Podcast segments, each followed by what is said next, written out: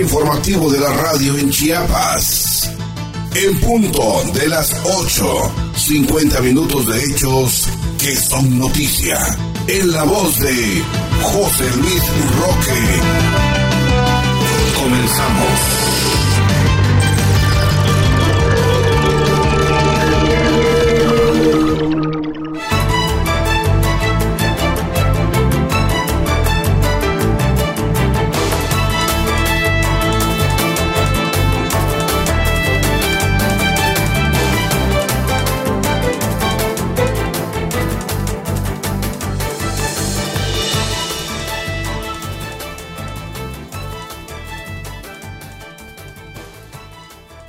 Exhorta a Rutilio Escandón Cadenas a alejarse de cauces de los ríos y montañas para evitar riesgos ante lluvias.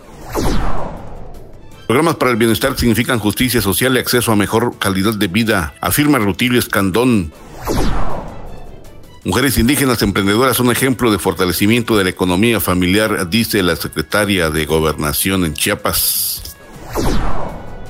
Concluye conversatorios regionales para el diagnóstico de la política estatal anticorrupción. Carlos Morales Vázquez, alcalde de Tuxtla Gutiérrez, inicia hoy campaña de reforestación en el lado norte de la ciudad. Rodolfo Carlos Fonseca presentó el libro Educación 4.0. Con esto y más aquí en En Punto de las 8. Bienvenidos, muy buenos días.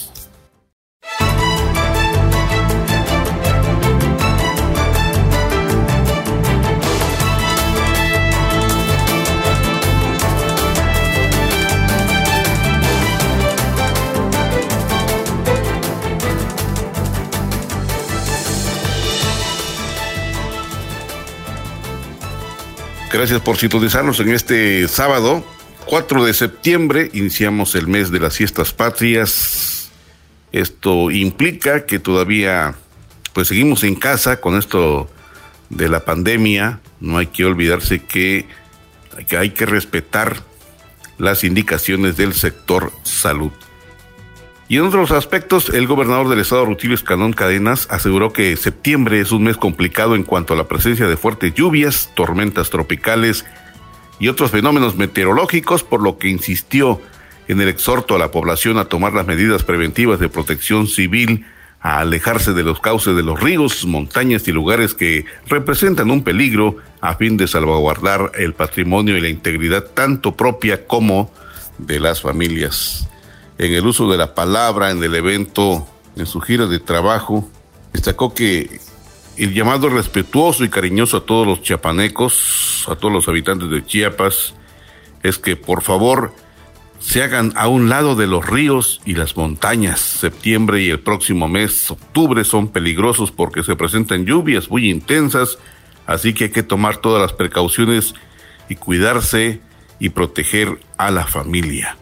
En otro momento, durante la mesa de seguridad, el mandatario informó del arribo a Chiapas de 83.500 dosis de vacuna contra el COVID-19 de la marca AstraZeneca para continuar con la inmunización de chiapanecos y chiapanecas y fortalecer el combate de esta enfermedad. Destacó que la vacuna ante-COVID avanza en la entidad debido a que la población está cumpliendo con la responsabilidad de protegerse contra este virus. Sin embargo, reiteró la convocatoria a las personas mayores de 18 años a que acudan a los módulos a aplicarse este biológico,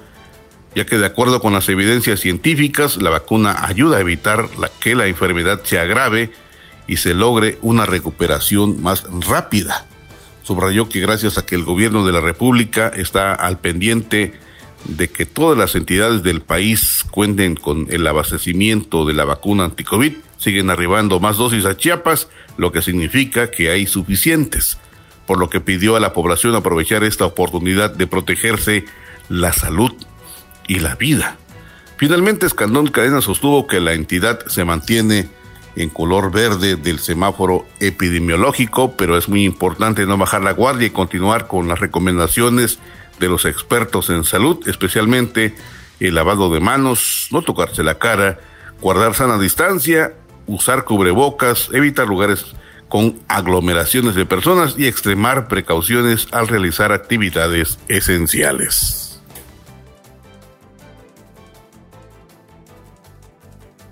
Fíjese que allá en Arriaga, el gobernador del estado al encabezar la entrega de programas de pensiones para el bienestar de las personas adultas mayores y pensión para el bienestar de personas con discapacidad. El gobernador Rodríguez Escandón Cadena sostuvo que estos apoyos elevados a rango constitucional por el presidente de la República, Andrés Manuel López Obrador, significan justicia social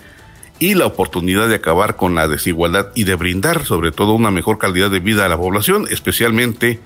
a los sectores con mayor vulnerabilidad. Allí en este evento, el gobernador Rodríguez Escandón Cadenas dijo que estos programas para el bienestar nacen del corazón del presidente López Obrador. Muchos conservadores lo criticaron, sin embargo, ha demostrado que puede apoyar a la gente que más lo necesita, que representa un acto de justicia y humanismo, ahora más que nunca, pueblo y gobierno son lo mismo porque vienen de abajo, por eso se hace la política verdadera y con la misión de servir y trabajar por cada uno, como primero los pobres, apuntó el gobernador de Chiapas.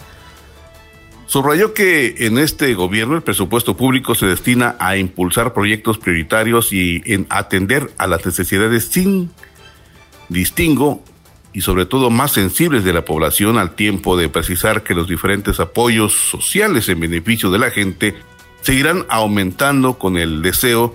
de que los chiapanecos y chiapanecas vivan mejor y puedan cumplir sus aspiraciones. Tras convocar a los alcaldes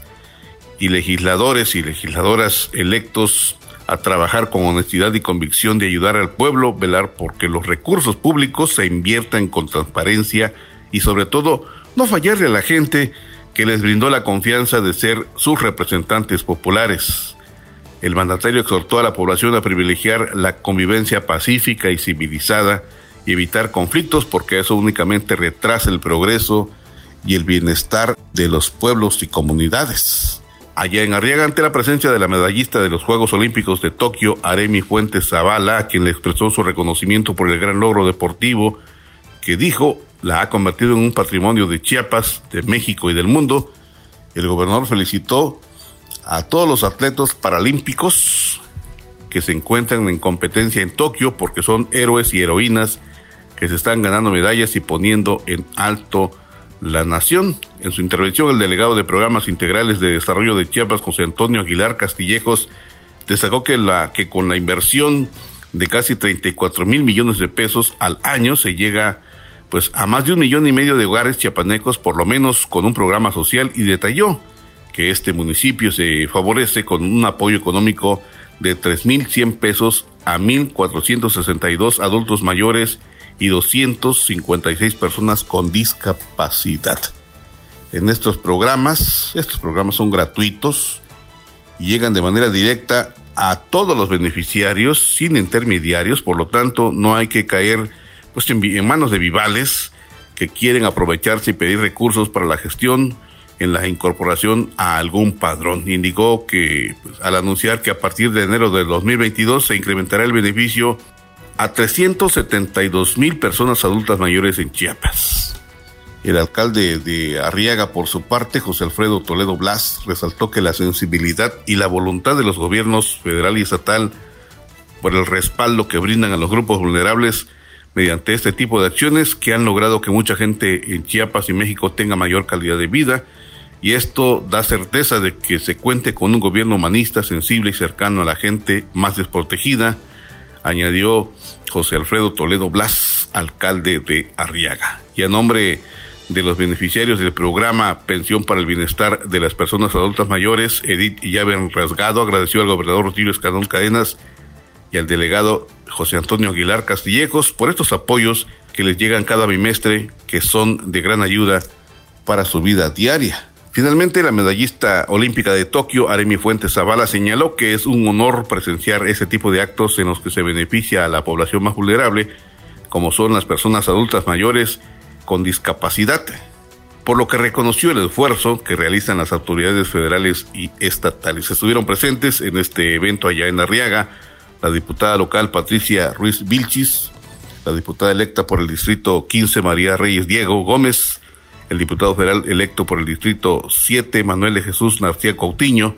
la presidenta municipal electa de Arriaga, Yolanda Alonso de los Santos, y Lucía Toledo Reyes, beneficiaria del programa Pensión para el Bienestar de las Personas con Discapacidad.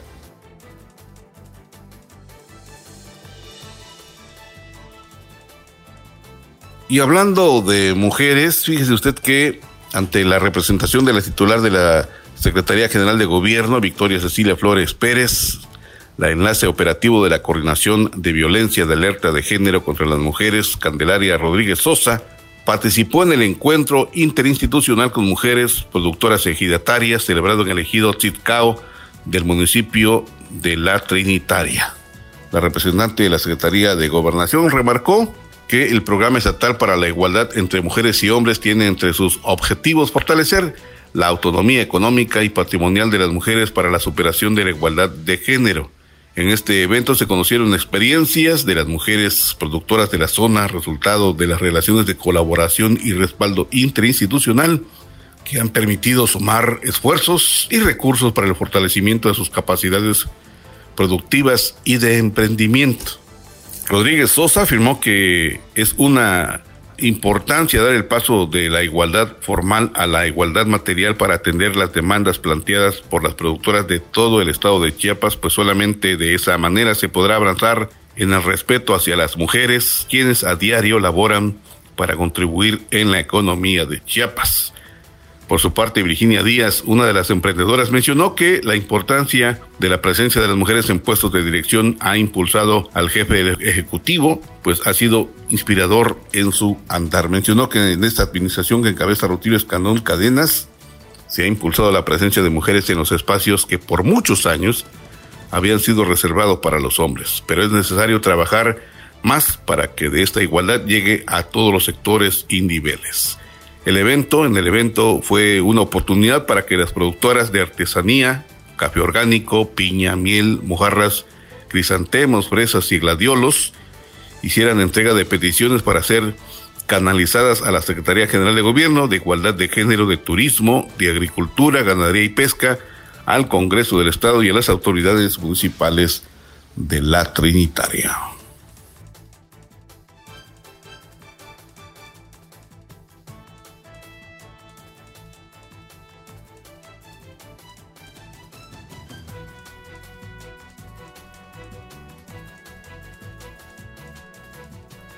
Y a propósito de política,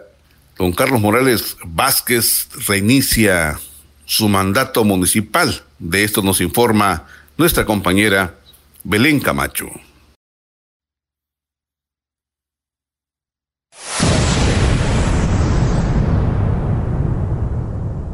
El presidente de Tuxtla Gutiérrez, Carlos Morales Vázquez, regresó a concluir la administración 2018-2021, esto luego de que el Pleno del Tribunal Electoral del Estado confirmara la validez de la constancia de mayoría del municipio de Tuxtla Gutiérrez. De este modo y con base al resolutivo de la autoridad, a partir de este 1 de septiembre de 2021, asumió su responsabilidad como presidente municipal para concluir el periodo de tres años por el que fue electo. Carlos Morales Vázquez agradeció y brindó un reconocimiento al equipo de trabajo y especialmente a todos los trabajadores que dieron continuidad al proyecto por su desempeño y compromiso con Tuxtla Gutiérrez. Asimismo, el edil capitalino destacó el trabajo de Carla Burguete Torrestiana, quien condujo con acierto los trabajos de continuidad durante el tiempo previo a su regreso, mismos que fortalecieron las prestaciones de los servicios municipales y la mejora de la infraestructura urbana. El alcalde Tuxleco hizo un llamado a todas y todos los ciudadanos, sin importar su preferencia partidista, a unir esfuerzos y seguir avanzando en el desarrollo de la capital, por lo que manifestó que congruente con su compromiso continuará con el reto de un mejor presente y un mejor futuro para Tuxtla. De este modo, el alcalde Carlos Morales subrayó que seguirá actuando con la firmeza que exige su compromiso con la ciudadanía, por lo que actuará apegado a la ley, procurando un buen gobierno. Finalmente, Morales Vázquez dijo que presentará la cuenta pública y preparará la entrega para estar en condiciones de la legalidad el próximo primero de octubre, día que asumirá nuevamente el cargo por tres años y que deberán ser mejor para la ciudad en beneficio de todas y todos. Para en punto de las ocho, Belén Camacho.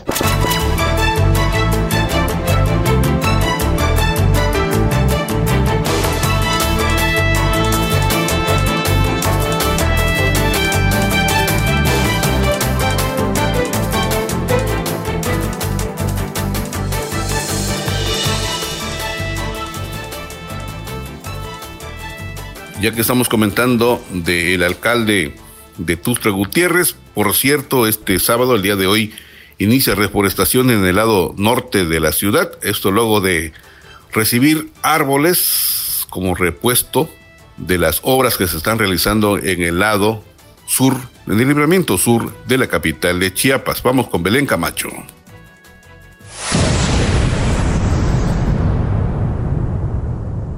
Con el objetivo de preservar y conservar el medio ambiente, además de mantener la imagen urbana arbolada de Tuxtla Gutiérrez, el secretario de Obras Públicas del Estado, Ángel Carlos Torres Culebro, entregó 256 árboles al gobierno que encabeza Carlos Morales en la ciudad, en compensación de los árboles retirados de las dos importantes obras que se realizan en el Libramiento Sur. En este sentido, el edil capitalino destacó que esta es una primera entrega de 1.052 árboles que se plantarán como parte de la estrategia que se impulsa en la capital chiapaneca para abonar en la disminución del calentamiento global y el efecto invernadero en las ciudades, en coordinación con la dependencia estatal. Informó que estos árboles que se reciben con muy buen crecimiento serán plantados en zonas de libramiento sur y libramiento norte, empezando este sábado en el Parque Noquis, al norte poniente de la capital chiapaneca. De este modo, Ángel Carlos Torres Culebro, secretario de Obras Públicas del Estado, manifestó su agradecimiento y reconocimiento a Carlos Morales Vázquez por abonar en el cuidado del medio ambiente, toda vez que a pesar de que se realizan obras de calidad para la ciudad, también se trabaja para conservar el ecosistema verde de la ciudad. Finalmente, destacaron que seguirán trabajando de la mano para fortalecer la conservación del medio ambiente en la ciudad,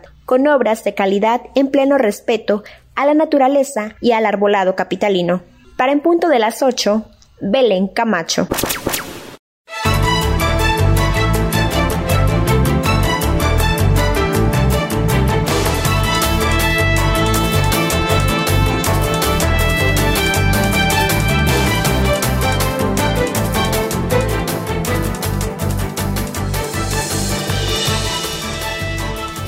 Y este pasado miércoles, el presidente del grupo ROCAF, Rodolfo Calvo Fonseca, presentó el libro La Educación 4.0 como una experiencia de sus actividades académicas y también de la presencia de la pandemia y sobre todo el uso de la tecnología en la educación. Vamos con Belén Camacho. Adelante Belén, te escuchamos.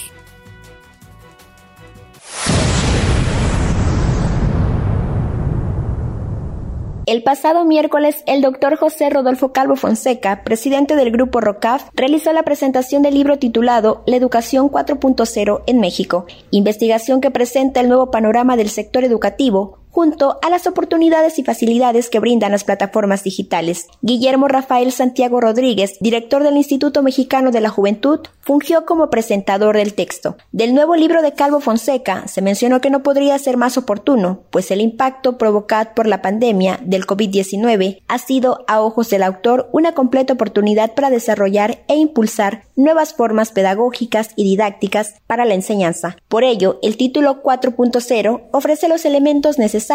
para catedráticos y administradores de la educación, pues les proporciona la información necesaria para ofrecer a la comunidad estudiantil una alternativa de mejorar la comunicación y aprendizaje. En el marco de la celebración estuvieron presentes la empresaria María Eugenia Pérez, el diputado Marcelo Toledo Cruz, el diputado Rubén Suar y dirigente del Partido Revolucionario Institucional, y Conrado Cifuentes, dirigente estatal del Partido Chiapas Unido, entre otros invitados especiales. Para en punto de las 8, Belén Camacho.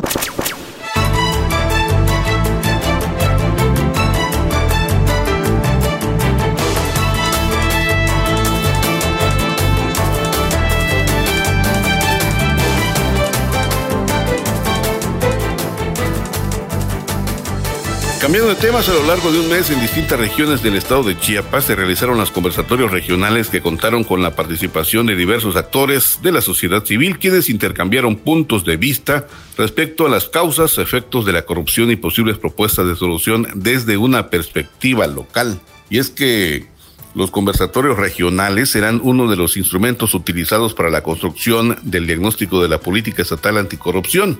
estos espacios de diálogo tienen como referencia los cuatro ejes de la política nacional anticorrupción, que son combatir la corrupción y la impunidad, combatir la arbitrariedad y el abuso del poder, promover la mejora de la gestión pública y de los puntos de contacto gobierno-sociedad y además involucrar a la sociedad y al sector privado. En este contexto le platico a Ana Lilia Cariño Sarabia, presidenta del Comité Coordinador del Sistema Anticorrupción del Estado de Chiapas, dio la bienvenida y agradeció a cada una de las personas que aportaron puntos de vista sobre esta problemática. Señaló allí el interés que existe en la sociedad civil de participar e incidir en este tipo de temas. Asimismo, indicó que la política anticorrupción deberá articular y coordinar esfuerzos institucionales y ciudadanos para mitigar los impactos que este fenómeno tiene en la sociedad. Asistieron a este evento Renata Cabrera Sánchez, jueza de control del Poder Judicial del Estado de Chiapas, quien además fungió como moderadora de este último conversatorio, Dayanara Aguilar Ballina, secretaria técnica del Sistema Anticorrupción del Estado de Chiapas, y Ricardo Alberto Ríos Centeno, consejero de Participación Ciudadana del Sistema Anticorrupción también de este, esa entidad.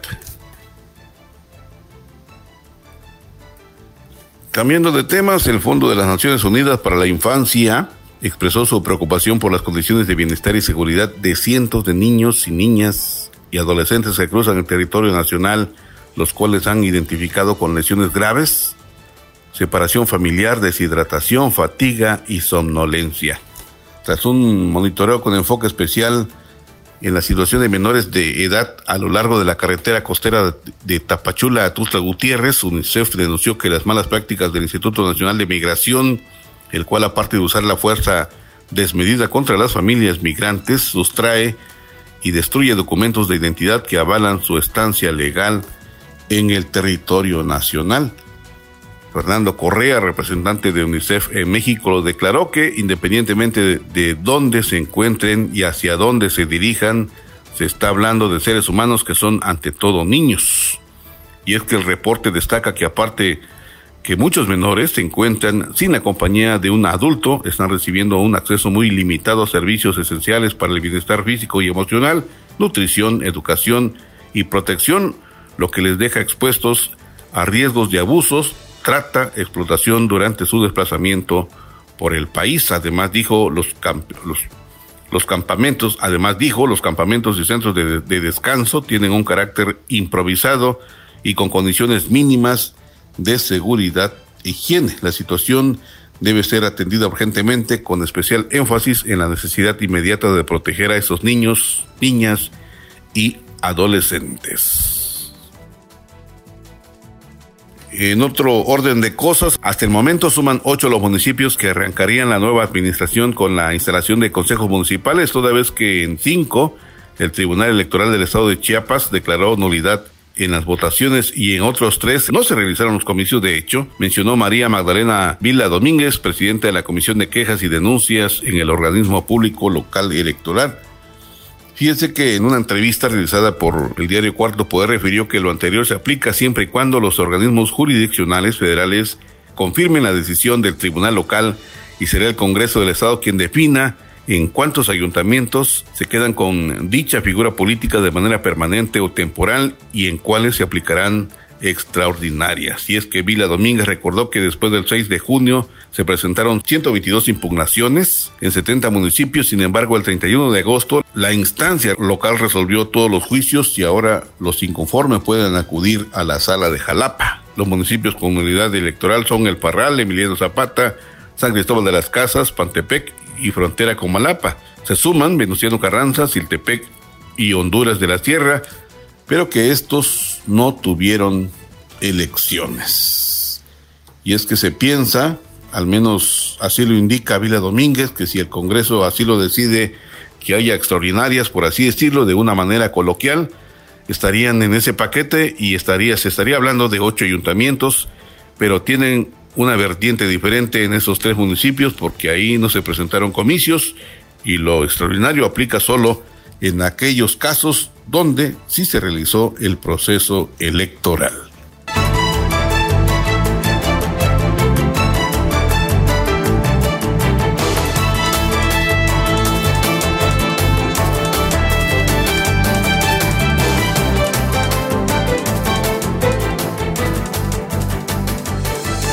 Gracias por continuar con nosotros aquí en el punto de las 8. En el ámbito nacional le platico que un juez de control dictó eh, prisión preventiva oficiosa por un lapso de un año en contra de la exdiputada federal del Partido de la Revolución Democrática, Azucena Rodríguez, señalada por eh, dos delitos graves. Y es que la Fiscalía General del Estado de Veracruz informó que a la exlegisladora y a una de sus presuntas cómplices se les acusa del delito de homicidio doloso calificado contra un ex candidato de Morena y por tentativa de homicidio doloso calificado en agravio de dos víctimas de identidad resguardada. Será durante un año que se lleve a cabo el juicio para determinar si es culpable o inocente y se le dictó prisión preventiva debido a que los dos delitos que es señalada son consideradas son consideradas como graves. Y cambiando de temas, le platico que la Secretaría de Hacienda en Chiapas se moderniza en el ámbito de la tecnología con el objetivo de mejorar los servicios a los contribuyentes, la agilidad y la eficiencia. De esto nos informa nuestra compañera Belén Camacho. Adelante, Belén, te escuchamos. Buenos días.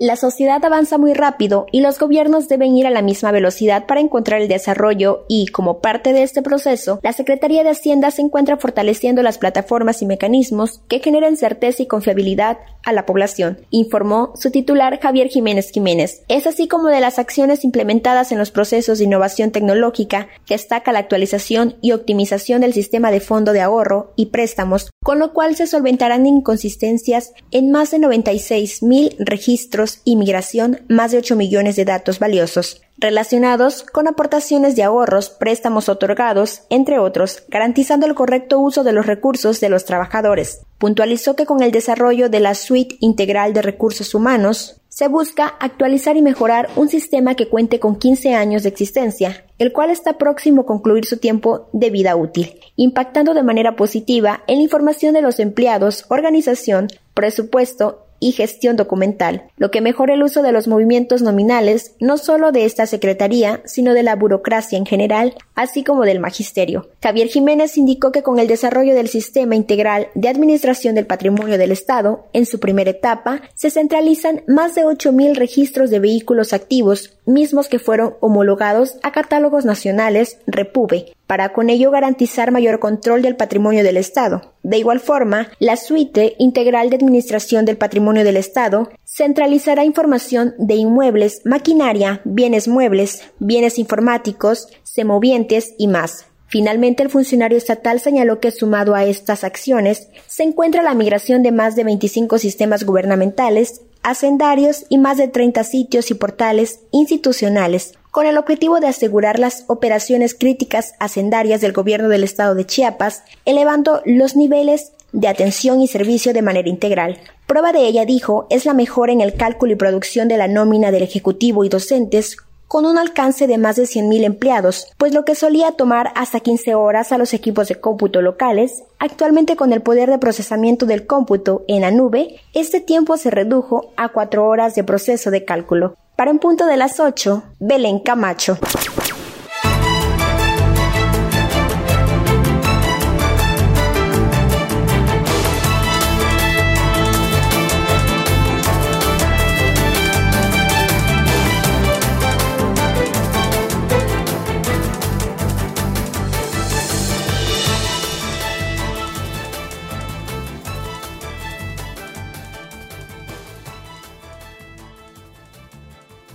Y en otros aspectos le platico que con el objetivo de que la población adolescente reciba orientación e información para prevenir un embarazo no deseado, evitar una infección de transmisión sexual y utilizar un método anticonceptivo, la Secretaría de Salud Estatal está convocando a los jóvenes a acudir a los 107 servicios amigables que se encuentran en los diferentes centros de salud y hospitales de la entidad en el marco del Día Mundial de la Salud Sexual que se celebra cada 4 de septiembre. La dependencia estatal informó que Todas las personas tienen derecho a vivir una sexualidad plena, libre y con dignidad. Por ello se ofertan los servicios amigables, que son espacios diseñados y exclusivos para la población adolescente de 10 a 19 años de edad y se brinda atención especializada con apego a los derechos sexuales y reproductivos. Y es que estos servicios amigables, así le denomina la Secretaría de Salud, son espacios que otorgan orientación, consejería, prescripción de métodos anticonceptivos, dotación de anticoncepción de emergencia, prevención del embarazo no deseado, prevención de violencia, servicios de infecciones de transmisión sexual y anticoncepción post-evento obstétrico, además de que se fomentan y promocionan la salud sexual y reproductiva. Fíjese usted que en Chiapas se cuenta con 107 servicios amigables atendidos por el personal de salud de las áreas de medicina, enfermería, trabajo social, psicología, así como promotores de salud sensibilizados y capacitados en temas de salud sexual y reproductiva que atienden de manera confidencial, gratuita, personalizada y segura. Debido a la situación actual de la pandemia por COVID-19 y para evitar contagio entre la población adolescente, se tomó la medida preventiva de ofrecer los servicios de manera presencial y también virtual. Si usted quiere informarse más de estos aspectos, puede visitar la página oficial del sector salud. En la página web del sector salud, ahí puede usted encontrar mayor información del sector salud. Y hablando del sector salud, vamos con nuestra compañera Belén Camacho, quien nos informa precisamente del resultado de eh, COVID, la afectación del COVID en los chiapanecos. Adelante, Belén, te escuchamos.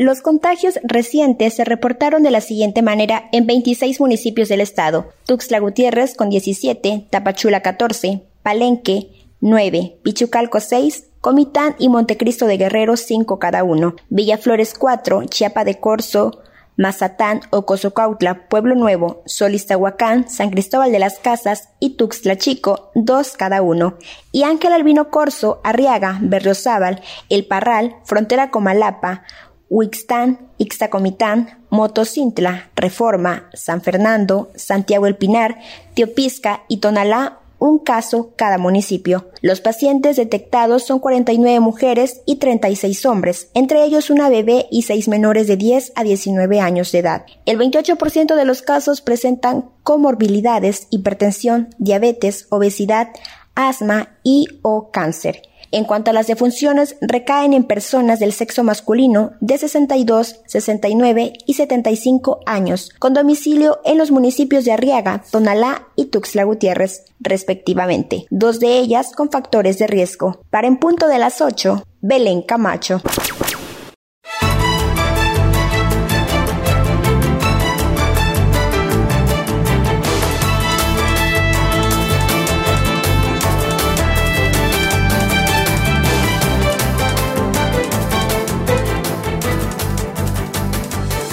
Cierto, hablando de,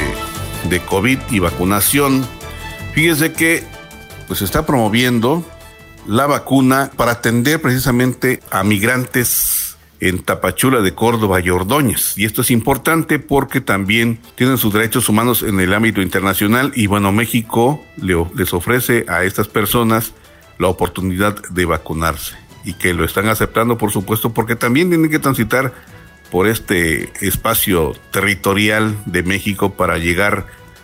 a sus eh, lugar de, de búsqueda de, mejor, de mejores niveles de vida. Y de esto nos informa precisamente nuestra compañera Belén Camacho. Adelante, Belén, te escuchamos.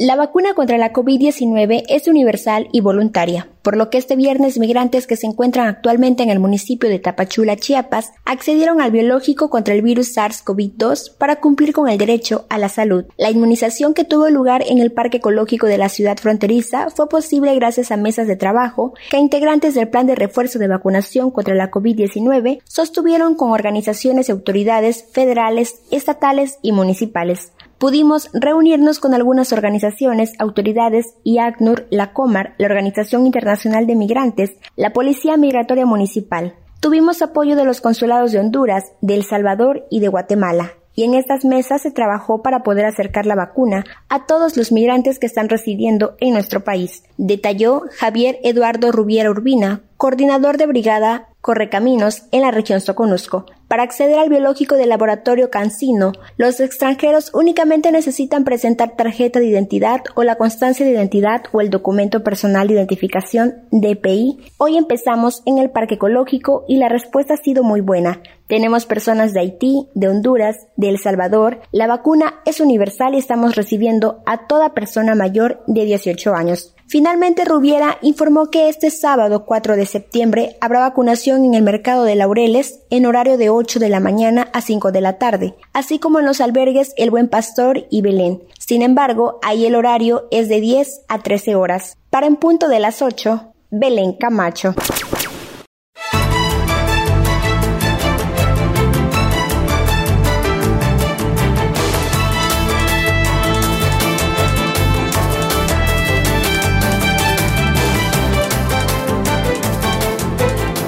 Y cambiando de temas, vamos al sector educativo. Fíjese que la Secretaría de Educación, y en este caso la secretaria, la responsable de este sector, de esta secretaría, Rosaide Domínguez Ochoa, recibió en las instalaciones de la dependencia estatal al presidente municipal electo de Sinacantán, Mariano Francisco Sánchez Hernández. En este marco, Sánchez Hernández externó a la titular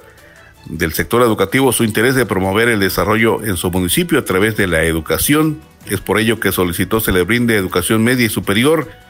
en ese lugar con la finalidad de fortalecer la actividad socioeconómica en las áreas de floricultura, agricultura orgánica y textilería. Por su parte, la secretaria de Educación acordó con el presidente municipal electo y los funcionarios ahí presentes realizar estudios pertinentes para identificar la viabilidad de la oferta educativa en el municipio de Sinacantán, Chiapas. En este encuentro estuvieron presentes el subsecretario de Educación Estatal Antonio Magdiel Velázquez Méndez y la directora de Educación Superior Estatal Xochil Clemente Parra. Y es que fíjese usted que en algún momento la secretaria de Educación, Rosaide Domínguez Ochoa, al, al, platicar con Mariano Francisco Sánchez Hernández, presidente electo de Sinacantán, tiene que considerar tres aspectos. El primero es el estudio de factibilidad como lo dice ella, para ver la finalidad de fortalecer la actividad socioeconómica del municipio, ver qué, si, qué subsistema va a ofrecer. Y aquí estaríamos hablando del el Colegio de Bachilleres de Chiapas, un posible centro de educación media superior a distancia, pero el presidente municipal está pidiendo una especie técnica y es donde se abrirían las puertas posiblemente al CECIT o al CONALEP quien, quien sea de los dos, de, dos eh, de esas dos instituciones, pudiera ser albergado en este municipio de Sinacantán. La otra parte es el hecho de cuánto recurso de presupuesto municipal le va a destinar Mariano Francisco Sánchez Hernández a la institución que la secretaria de Educación determine en consejo porque no se la va a sacar de las mangas doña Rosaide Domínguez Ochoa y diga, bueno, que vaya, que se vaya al Covach. No tiene que hacerse un estudio de factibilidad y a partir de esto poder determinar. Y el tercer aspecto es, independientemente de la disposición presupuestaria que Mariano Francisco Sánchez Hernández pueda destinarle de su presupuesto general total municipal, es eh, el hecho de la contratación de personal que ocurran a esta institución. Se hablaría aquí de la apertura de plazas, la apertura de inversión económica y todos los derechos y obligaciones que esto conlleva de manera patronal. Ahí está el asunto en este aspecto. Bueno, continuamos y hablando de la educación, fíjese usted que el If Break o de seguridad para silla de ruedas es un proyecto innovador desarrollado por estudiantes de ingeniería biomédica de la Universidad Politécnica de Chiapas, la cual fue acreditado como finalista nacional de la cuarta edición del Premio Internacional James Dyson. Al acreditar como finalista, dio la oportunidad de participar en la selección de los 20 mejores proyectos en el ámbito internacional que será evaluado por ingenieros de Dyson. Los resultados se publicarán el próximo 13 de octubre. If Break, Wife Break, fue desarrollado por Pedro y Manuel Betanzos Montoya y Flavio Alfonso Juárez Castro es un sistema de frenos de bajo costo, rápido, efectivo y potencialmente disponible para la mayoría de los usuarios de silla de ruedas que buscan brindar mayor movilidad y seguridad a las personas con dificultad de desplazarse. Cuenta con un eh, giroscopio con inteligencia artificial, se caracteriza por el sistema de frenado que cumple con dos funciones. Por un lado, ubicar obstáculos y detectar caminos inclinados en la trayectoria de una silla de ruedas, logrando estas tareas a partir de sensores ultrasónicos colocados en la parte lateral de los reposapiés. Por su parte, en este aspecto, Nabor Francisco Ballinas Morales manifestó su beneplácito por este logro de los estudiantes emprendedores y les deseó, les muchos éxitos. Así también los exhortó a continuar desarrollando su creatividad y talento para mejorar la calidad de vida de estas personas. El James Dyson Adward es un concurso de diseño internacional que anima e impulsa e inspira a la siguiente generación de ingenieros de diseño y está abierto a estudiantes de ingeniería de diseño actuales y recientes y lo coordina la Fundación James Dyson, organización benéfica de James Dyson, como parte de su misión que los jóvenes se interesen por la ingeniería de diseño. Y hablando de aspectos educativos, el Colegio de Bachilleres de Chiapas llevó a cabo movimientos de plazas y de personal docente y administrativo. De esto nos informa nuestro compañero Isel Barú. Adelante, Isel, te escuchamos. Buenos días.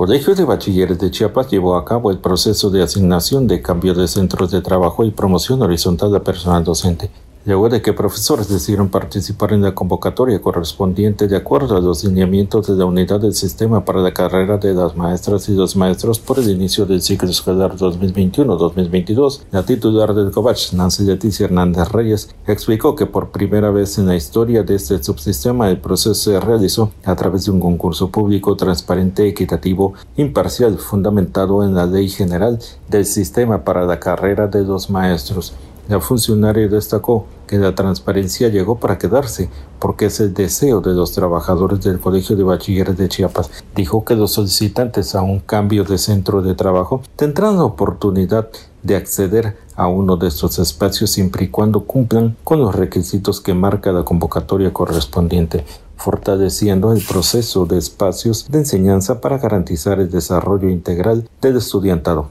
José Francisco Nandayapa López de la Oficina de Enlace Educativo de la Secretaría de Educación en Chiapas señaló que durante todo este proceso se respetaron los derechos laborales de los docentes de forma transparente y de igualdad de condiciones donde se valoraron los conocimientos y experiencias adquiridos a lo largo de su carrera. Cabe señalar que el evento público por primera vez tomó en cuenta los perfiles y la experiencia, así como la trayectoria. Se transparentó con la presencia del notario público número 118, con el personal de la Comisión Estatal de los Derechos Humanos, así como de la Secretaría de la Función Pública y de los titulares de los sindicatos existentes, Sindicato Único Independiente del Colegio de Bachilleres de Chiapas, Sindicato Independiente de Trabajadores Administrativos del Colegio de Bachilleres de Chiapas, los cuales fungieron como observadores según lo estipulado en los lineamientos de la unidad del sistema para la carrera de las maestras y los maestros, informó para en punto de las 8, Giselle Barú.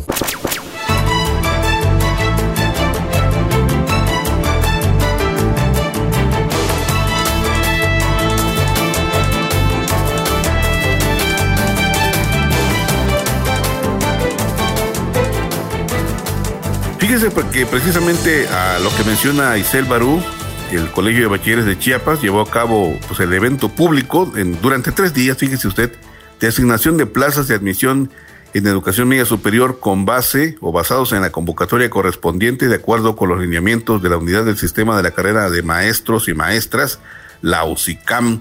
en el inicio del ciclo escolar 2021-2022. Y con esto, con esta actividad se cumplió el objetivo de que las plazas vacantes temporales se asignen a los aspirantes que cumplieron los requisitos de acuerdo con los criterios marcados para cada espacio laboral y es un evento que acató todas las medidas sanitarias para evitar el COVID-19. La responsabilidad que adquieren se acompaña del compromiso de mejorar permanentemente los procesos educativos del nivel medio superior y fueron seleccionados a través del concurso público, transparente, imparcial y fundamentado en el marco de la Ley General del Sistema para la Carrera de los Maestros y Maestras. En este proceso, la institución garantizó el fortalecimiento de la oferta educativa y el desarrollo integral de los estudiantes, así como la construcción hacia la excelencia educativa, a la atención a la meta de reducir los índices de abandono escolar en el colegio de bachilleres allí.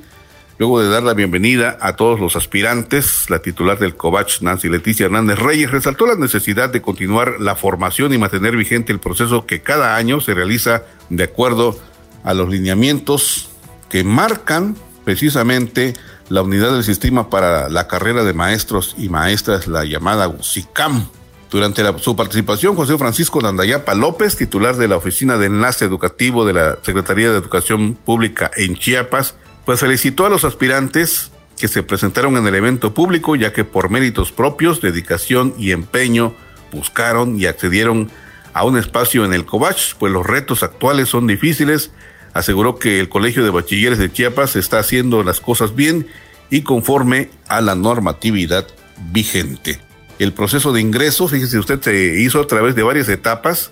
La primera de ellas fue la emisión de la convocatoria en el mes de febrero de este año. Otra fase culminó el 15 de agosto del presente, cuando esta famosa unidad del Sistema para la Carrera de Maestros y Maestras llamada la UXICAM emitió la lista ordenada de resultados y fueron 38 aspirantes registrados en la modalidad de educación media superior a distancia y 107 aspirantes en la modalidad escolarizada, en beneficio finalmente de 56 docentes de nuevo ingreso con 844 horas semana mes en total. En este evento estuvieron presentes Fátima Berenice García Ramírez, visitadora adjunta de la Visitaduría General Especializada en Atención de Asuntos de la Mujer en representación de Juan José Cepeda Bermúdez, presidente estatal de la Comisión de los Derechos Humanos. Además asistieron Ugi César Nanguelú Sánchez, en representación de Dolores Soledad Martínez Castañón, Contralora de la Auditoría Pública para el sector de Educación Media Superior de la Secretaría de Honestidad y Función Pública. También estuvieron presentes Tania Corso Hernández, comisaria pública y personal directivo del Colegio de Bachilleres de Chiapas.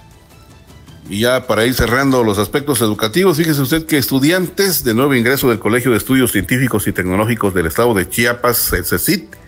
plantel 01, ubicado en el municipio San Fernando, efectuaron diversas actividades como parte de la integración al subsistema. entre las actividades realizadas se encuentran reunión con jefes y subjefes de grupo, activación física, técnicas de relajación, recorrido por el plantel y tendedero de compromisos, entre otras actividades. Lo anterior estuvo organizado por la orientadora educativa Verónica Díaz Andrés y el docente del área de actividades curriculares Rodolfo Hernández Hernández, con la finalidad de fomentar y promover los valores que ayuden a la integración social